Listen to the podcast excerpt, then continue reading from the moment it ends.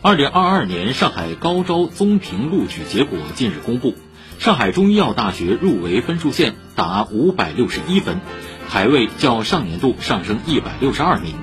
中医热在零零后学子中持续升温，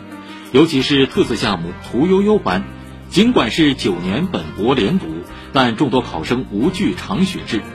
文汇报报道，实际上不仅在上海地区，该校在全国的报考行情也连年走热。根据今年最新统计，各省招生平均在全省排名前五千名左右。这些考生手握的高考分数，可以选择不错的本科院校，为何锚定中医？业内分析认为，这并非偶然，尤其是经历新冠疫情，战役中的白衣天使成为年轻人的新偶像，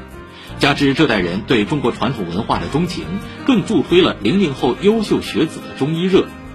上海中医药大学也为他们铺设了有所学、更有所为的学医路，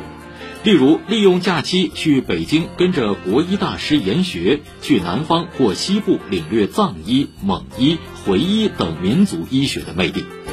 以上是会听天下。